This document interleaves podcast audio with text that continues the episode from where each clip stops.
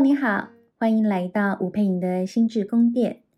今天想要跟你分享的主题是出轨焦虑。在谈今天的主题之前呢，我想要先跟大家分享我目前录制 Podcast 到第四季，然后在第四季我们有一个比较特定的主题跟焦虑有关。我已经收到有非常多人跟我分享。听了第四季的焦虑主题，觉得非常有帮助，也非常感谢各位听众好友们给我这样的回馈，我觉得是非常激励我的。那当然也有人问了我非常可爱的问题，就问我说：“请问在 Podcast 上面这一系列跟焦虑有关的主题，那跟我在爱心理线上学校的成年焦虑这一系列的线上课程内容是一样的吗？”我觉得问这个问题的同学，你真的是非常的可爱。嗯，当然会是不一样的主题。那因为其实这一系列，呃，跟焦虑有关第四季的内容，它比较像是我特殊命名的。我想到什么样的主题，然后我觉得它可以跟焦虑，呃，这一个主轴一起去谈论，我就会把它定为我们这一次 podcast 的主题。那之前的这个成年焦虑。它比较特别，是我一次就想好了所有的主题。那在想好了所有的主题之外，我其实还把呃相对应这个特定的焦虑，例如像是权威焦虑，例如像是情感焦虑，所对应的可以去进行冥想的一个情绪引导音频，也规划在里头。所以有很多人在情感里头有焦虑的状态，特别是在分手之后。我对应到的一个情绪引导音频，就会是在分手之后的一个冥想疗愈。那如果是，那如果是跟生老病死有关的一个生死的焦虑，其实就会对应到的是一个面对悲伤的时候，我们可以怎么样去自我疗愈的音频。所以，如果你感兴趣，你希望一个比较系统性的帮助你了解焦虑的状态的情况，你可以参考我们线上学校里头的成年焦虑这个系列课程。那么进到我今天要跟你分享的出轨焦虑这个主题，其实刚好我近期有好几个学生，他们的状态跟出轨这个课题都很有关联性。可是，在他们的婚姻里头的事实状态是什么呢？是他们的另一半完全没有出轨的状态。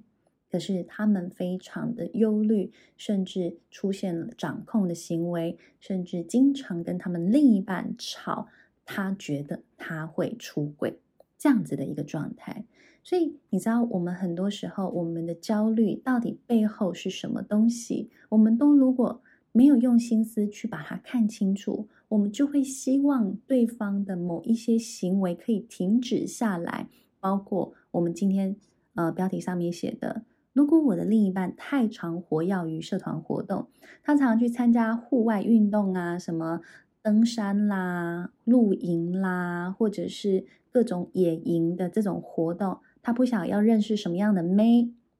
你会不会就有这样子层次的担心？可是很有可能对他来说，这只是他生活上一个非常重要的调剂。他很需要接近大自然，他很需要有自己一群同好去发展他的兴趣跟嗜好。他很需要有一群人跟他一起去呃 shopping，买他最喜欢的野营的工具、登山的工具等等的。那也有一些人，他的焦虑是他很受不了他的另一半会跟。异性私讯，他一直觉得所有的外遇都是从 “Hello，你好吗？今天怎么样啦？你现在在干嘛？”这一种闲聊般的问候开始。诶，其实听起来好像蛮有道理的。的确，所有的外遇，因为外遇基本上就是一个关系建立的过程，关系建立的过程的确都是从打招呼开始。可是，难道你要每一个异性朋友的互动，你都要去限制他吗？你会不会觉得这样子围堵式的关系，其实会让你们关系之间的信任感跟亲密感也可能荡然无存呢？因为夹在你们关系中间的，就是一个非常庞大跟强烈的恐惧感。恐惧感会带给你有不断的需要去强制对方、控制对方，而导致对方出现了一种被压迫的感觉。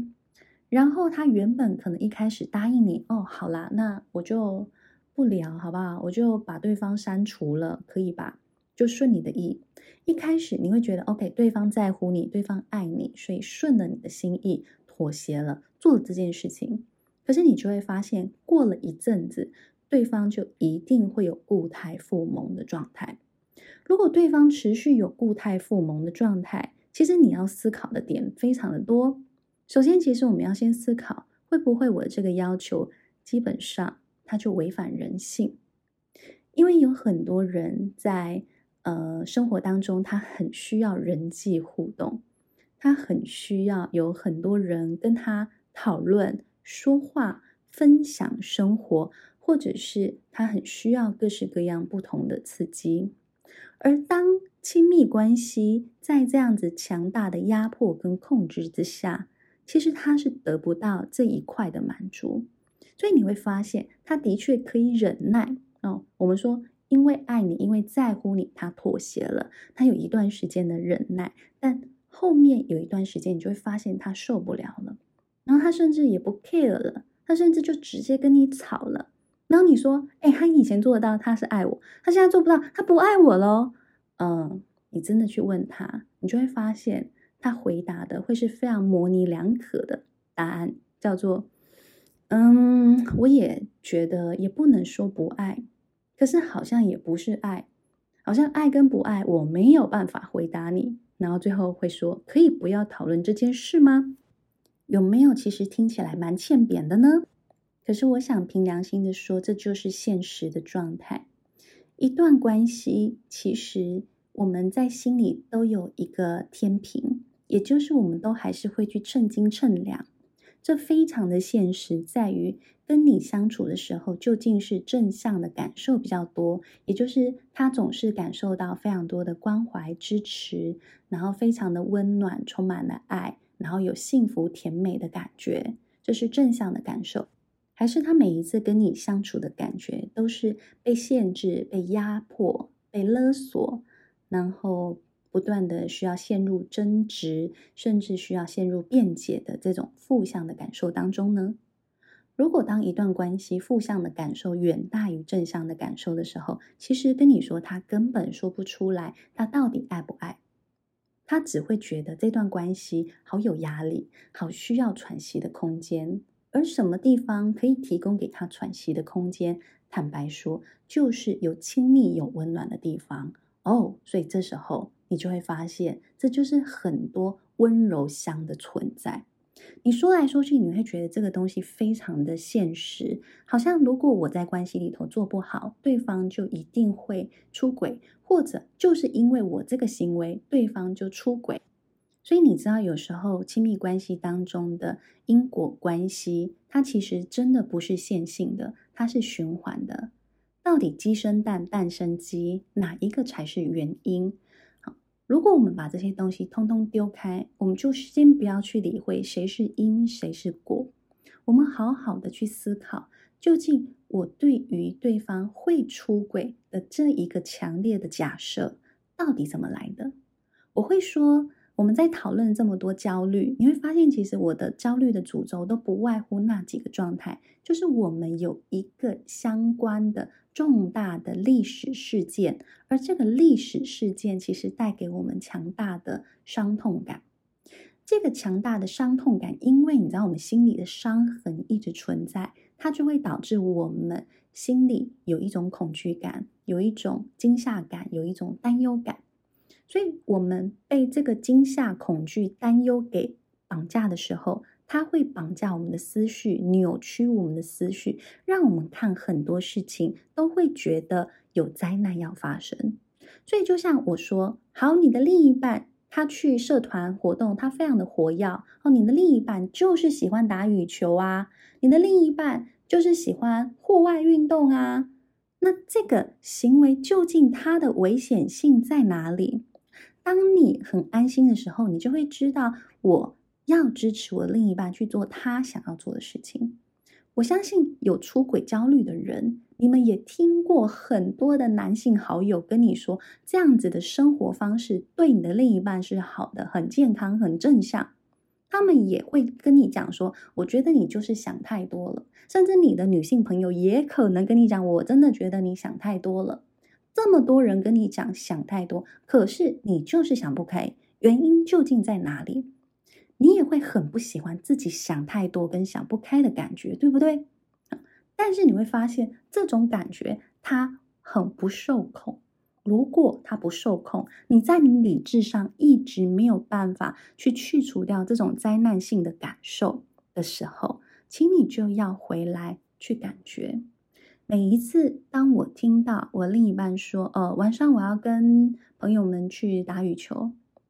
请问你第一个冒出来的想法是什么？你其实可以帮自己好好的去感受一下，你会不会常心里第一个冒的就是，所以现场有谁？有女生吗？我认识吗？他们是做什么的？他们有没有老公？听懂了吗？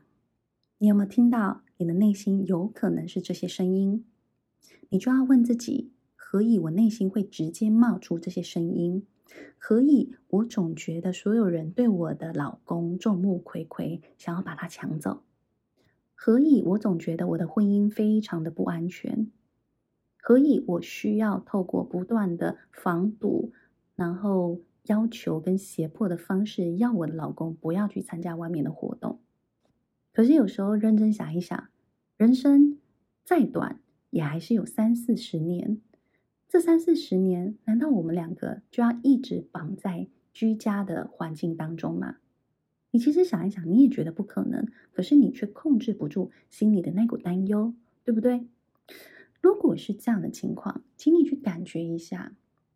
在你的生命历史当中，每一次想到出轨这件事情，会让你有哪一些记忆冒出来？因为这很有可能是你过往的伤痛经验绑架了你的脑袋。让你觉得关系就是要用这样的围堵的方式，它才会安全。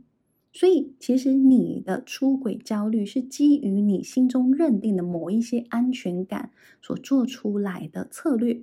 但是，你会发现它可能对你的关系造成非常大的危机。好，当然，我就跟我的学生在谈了谈之后，他就想到了，其实小时候他们家也因为妈妈想要去参加社团活动。然后产生了婚姻危机，甚至是家庭危机的一个印象。他的爸爸很内向，他的妈妈很外向、很外放的一个一个很有韵味的一个女性。所以他的妈妈其实很需要每一周就去跳社交舞。我们说所谓的那种呃潇洒啦、kizomba 啦这种非常拉丁系的、很热情洋溢的，然后会一直。呃，扭腰 摆臀的这样子的一个社交舞蹈，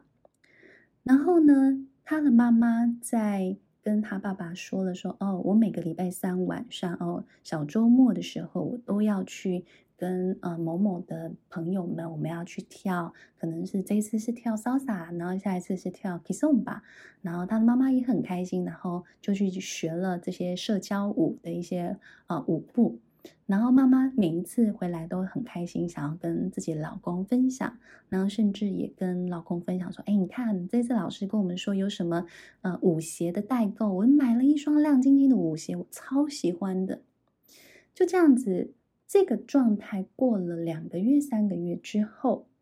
他的爸爸开始感觉到他的妈妈的手机里头有越来越多的男生的讯息。他就觉得这些男生的讯息会会不会太多了？但你知道，如果你有去参加过这种社交舞的社群，你会知道，其实他们那种社交舞的社群都是到处跑的。好，某一某一个什么呃，国外的老师来了，国外的 dancer 来了，他们就一群人就是一窝蜂的就去参加那个地方那个 club 的一个一个聚会，或者是就去那边跳舞，然后甚至跳舞常常会是跳通宵的。渐渐的，可能时间过了两三个月之后，他的爸爸开始因为这件事情跟妈妈有越来越多的争执。他爸爸后来就越来越抓狂，因为觉得妈妈回来的时间也越来越晚，然后越来越开心的样子，然后让自己就是待在家里，好像也什么事情也做不了，还要看着家里的孩子，爸爸就很不开心。然后在某一天晚上，他就发现妈妈回来了之后，他跟妈妈开始谈，爸爸跟妈妈开始谈，然后这时候爸爸一怒之下把妈妈的那个包包就抢过来。啊把妈妈很心爱的舞鞋把它凹断，然后丢到旁边去，然后妈妈整个大尖叫，然后妈妈非常的痛苦，觉得为什么她不能去做她最喜欢做的事情？可是爸爸一心就认为你去做你这么开心的事情，你把我们这个家庭放在哪里？你把我这一段婚姻跟我这个老公放在哪里？你到底有没有在乎过我的心情？然后爸爸也大吼。然后他也感觉爸爸那个整张脸都是已经涨红了，所以你去听，当一个呃女生在描述这段记忆，你都可以想象她内心的那一个内在的小女孩有多么的惊吓，多么的痛苦跟害怕，在说这个故事。然后就是因为这样子的故事，你看光是这个故事线。你都可以看到有好几个层次在影响着这个女孩后来怎么去面对她的婚姻关系。所以你知道，她就学到一个东西，叫做让我的伴侣去参加社团活动是有很高的风险的，因为它可能会让我的婚姻、让我的家庭出现很大的危机感。第二个，如果伴侣一直持续让你不开心，好，做让你不开心的事情，就是伴侣的错。好，因为他们家后来这个婚姻危机怎么化解呢？他们化解的方式基本上就是爸爸不断的吵，爸爸不断的咆哮，妈妈最后妥协了，妈妈就答应他不再去参加任何社群活动，这样子的社团活动，妈妈就把自己心爱的舞衣跟心爱的舞鞋就送走了。你真的可以想象妈妈有多么的心碎，但是妈妈为了要保有这段婚姻跟家庭，她就做了这个部分的牺牲。所以你看，这也对小女生来说，她也学到一个东西啊，就是当另一半不开心的时候，就应该要做出适时的妥协，否则这个婚姻是维系不下去的。可是他没有去考量到的是。会不会这个婚姻当中，其实本身就有不够信任、不够安全的课题存在？会不会这段婚姻关系里头，对于彼此不一致的需求，他们并不知道该怎么处理？好，该怎么去达成彼此之间的共识跟信任，然后让彼此是在一个够尊重、够自由的氛围之下，也彼此去发展他们自己的生活。他并没有学到这个东西，他学到的就是要么就妥协，不然就是怎么样拆成两半。他学到的就是这样的东西。所以在这个情境之下，如果要用内在小孩的方式去疗愈自己的时候，其实就是当你看我们把画面说得这么清楚了，那是在一个客厅，那是在一个深夜，然后有爸爸有妈妈，然后这小女孩在哪里呢？小女孩就会说。我坐在那个黑暗的呃楼梯间啊，因为他们家是透天嘛，所以他在楼梯的那个缝隙去偷看这两个大人啊，因为他其实很知道那一段时间其实父母争吵得非常的激烈，所以他常常晚上都不敢跑去睡觉，他都要确定爸爸妈妈都回来了，他们都回到房间之后，他才可以乖乖的去睡觉，因为他很怕。如果一个不小心，一个不注意，我们这个家就会毁灭。所以有时候我常会说，我们说谁是因，谁是果嘛？很有可能这些很容易焦虑的孩子，他本身对于父母的很多的动静，或者是关系改变的这些细微的讯息，他们就是敏感度特别的高。那也很有可能是，他就曾经感受到关系剧烈的变动。以至于他后续对于关系有些微的变动，他就会敏感度特别高，警觉性特别高，所以就会有各种他觉得很恐慌、很焦虑、很控制的这些行为发生。所以你说到底该怎么做？其实最重要一件事情是，我要看懂我到底被什么影响。我如果是被这一些恐慌的感觉、害怕的感觉影响，我就要学会把这个害怕的感觉给安抚下来。所以内在小孩疗愈的方式，其实就是我如果把画面说清楚了，我把这个小女孩的感觉说清楚了，诶，其实你知道，这小女孩身上很多感觉，除了刚刚那我们说声音很大声、大人咆哮，你看爸爸咆哮之外，妈妈还尖叫，因为爸爸把妈妈最心爱的五弦弄断，诶，这个怎么会受得了？所以妈妈就整个尖叫，然后，然后整个也开始摔东西。这个情绪张力非常的大，所以这个小孩会有恐惧之外，其实会有很强烈的惊吓。然后你知道吗？还有一个很隐微的感觉，叫什么？叫失落。那个是我的爸爸怎么变这样？我的妈妈怎么变这样？他们原本是这么好的人，他们怎么会因为这件事情，然后两个人张牙舞爪，然后还尖叫，还咆哮？这不是原本的爸爸妈妈啊，所以你知道这个小女孩身上有好多好多的感觉，在那一个时刻，她被晾在那里。可是你知道，因为这个感受的强度太强、太强、太强了，它会导致什么现象？它会导致我们过度敏感。只要我的婚姻关系当中，我的情感关系当中有那么一点，我觉得跟外遇有沾得上边的。状态或元素，我整个就会大抓狂，我整个就会被启动，或者，其实你知道，有时候我们内心里头会有一个机制，是我非常的努力，努力再努力，我就是想要逃离我小时候那一个疯狂、无助跟恐慌的状态，我不想要再回到那个。在楼梯间，那个无助可怜的小女孩的样子，我要变强势，我要变厉害，我要有掌控感，所以我们就会很大量的反向操作，可是它依旧是焦虑的反应。所以在这个总体来说，我们要练习的是，我愿不愿意去直视那个在楼梯间受困的小女孩，我愿不愿意去告诉她，这个是父母的事情，你承担太多了。我愿不愿意去帮忙他理解？其实父母之间有很多要学习的课题，他们彼此夫妻关系里头有很多他们没有办法好好沟通的事情，而让这个小女生感觉害怕跟受到惊吓了。但是这一路以来，她的发展过程当中，父母给她的爱从来没有少过，这个家后来没有破碎。后来，这个家也找到了跟各种状况共生共存的方法。所以，如果当你学会去拆解这个小女孩身上的各种情绪，我刚刚讲了好几种嘛，恐惧的、失落的、惊吓的。如果这些情绪都被你看见、拆解，并且都被你说没有关系，你会有这个感觉，都是正常的。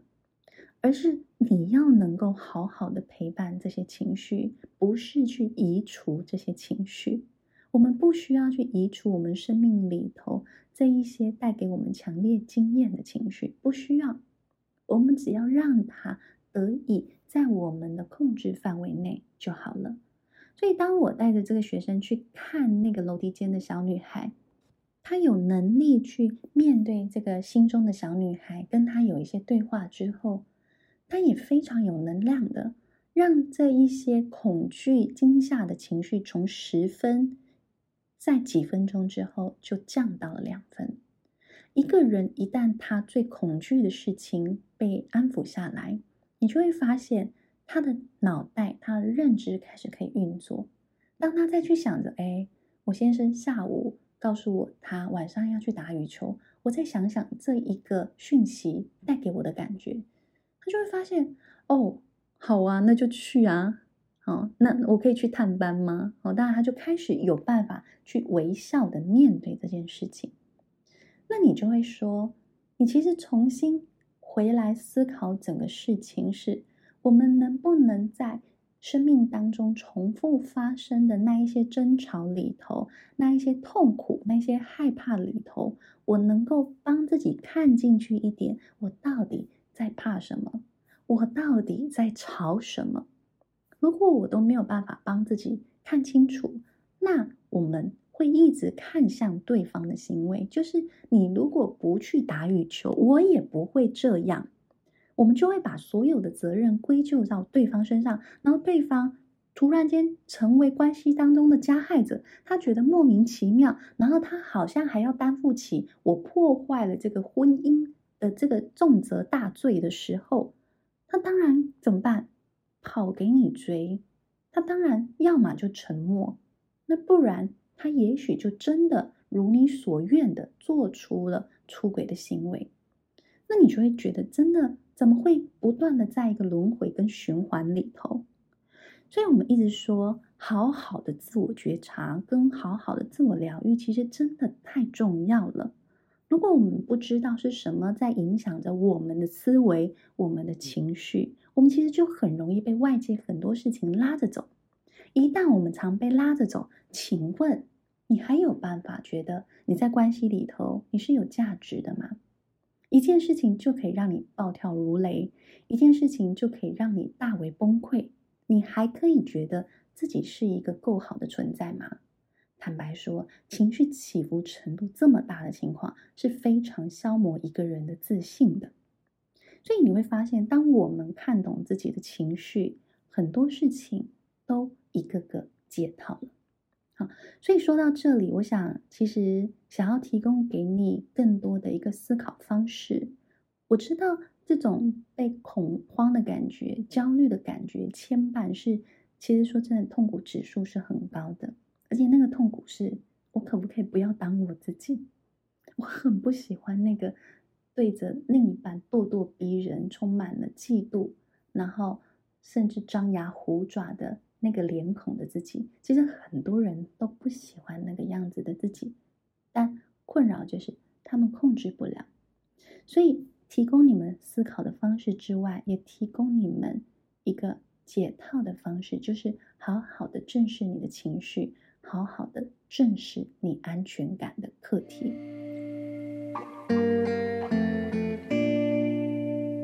那对于我想要居家疗愈，怎么去帮助自己提升安全感？我们爱心理呃花费了一一年左右的时间，我们去研发制作了安全卡的这一套牌卡。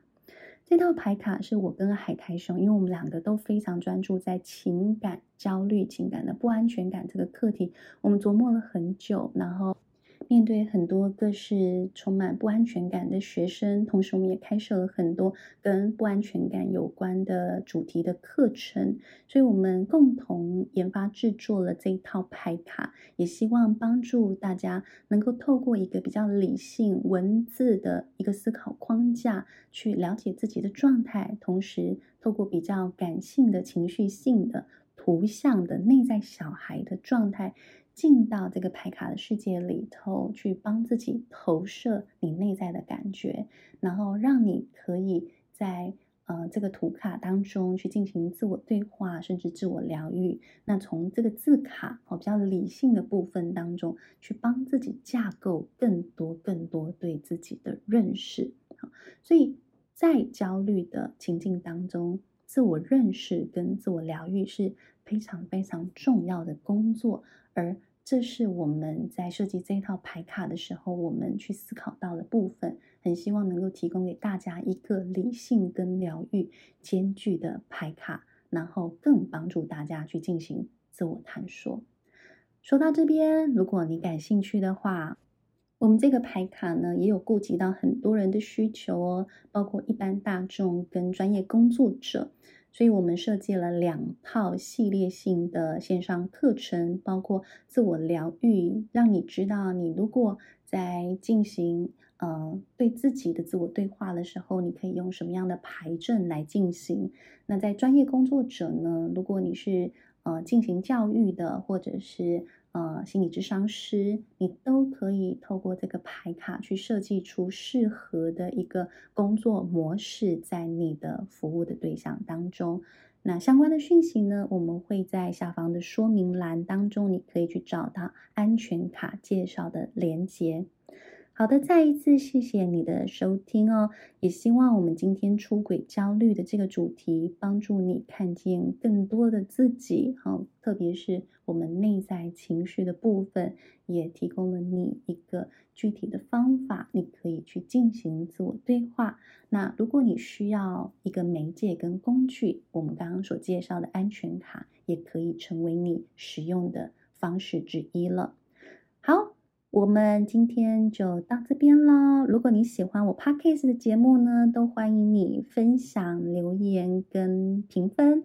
每一次收到学员的留言或者是回馈，我都会觉得很开心。因为坦白说，这一路以来，我都觉得我是一个很浪漫的人。好，就是我想做就做啊，但。我后来就给自己一个很重要的承诺，是我每周呢都要更新两则 podcast，然后每周都要开两次 Clubhouse 的房间。其实这对我来说是一个蛮大的挑战，因为我觉得我就是一个呃灵感爆发的时候就会拼命做、拼命做、拼命做，然后灵感枯竭的时候就呃呈现废人的状态。好，所以这一段时间从六月份开始呢，我就不断的在修正我。自己的，无论是内在能量的状态啦、思考状态啦，或者是步伐，好，我觉得其实也很希望能够提供给大家一个呃有固定性的一个内容的产出，然后让你们可以在固定的时间提醒自己要有一些自我成长跟自我觉察。那目前为止，在第四季我都有做到了。那我也很感谢，其实一路以来很多听众朋友给了我很多的支持。那也期待还没有留言的你们，还没有回馈的你们，要记得帮我回馈哦。你的回馈对我来说就是非常重要的动力了。好的，谢谢你们喽，我们下次见喽，拜拜。